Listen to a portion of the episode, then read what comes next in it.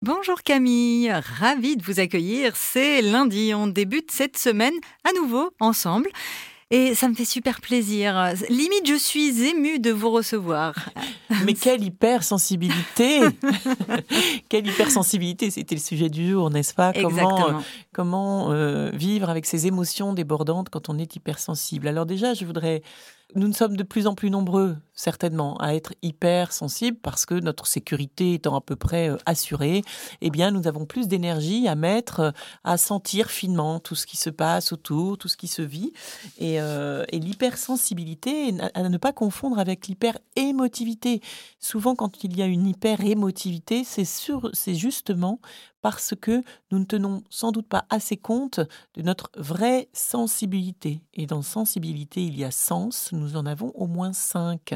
Donc ça veut dire que nos capteurs sont ouverts en permanence, peut-être à tout vent, peut-être avec une fonction tri aussi plus ou moins opérationnelle, comme s'il fallait tout sentir pour pouvoir agir.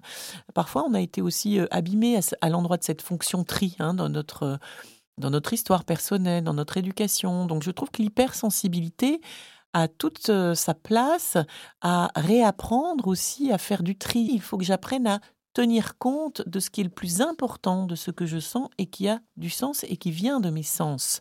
Tenir compte de ces hyper-capteurs, de les rassurer à la frontière. Parfois, il y a des choses qui ne sont pas obligées de traiter, mais c'est aussi du coup apprendre à nommer très finement parce que quand je suis hyper sensible, alors je sens beaucoup de choses, donc les découper en petites sensations, en petites émotions, et chaque petite émotion égale une action pour lui trouver une issue favorable, soit une oreille bienveillante, une activité pour que cette sensibilité soit mise à l'œuvre dans cette activité.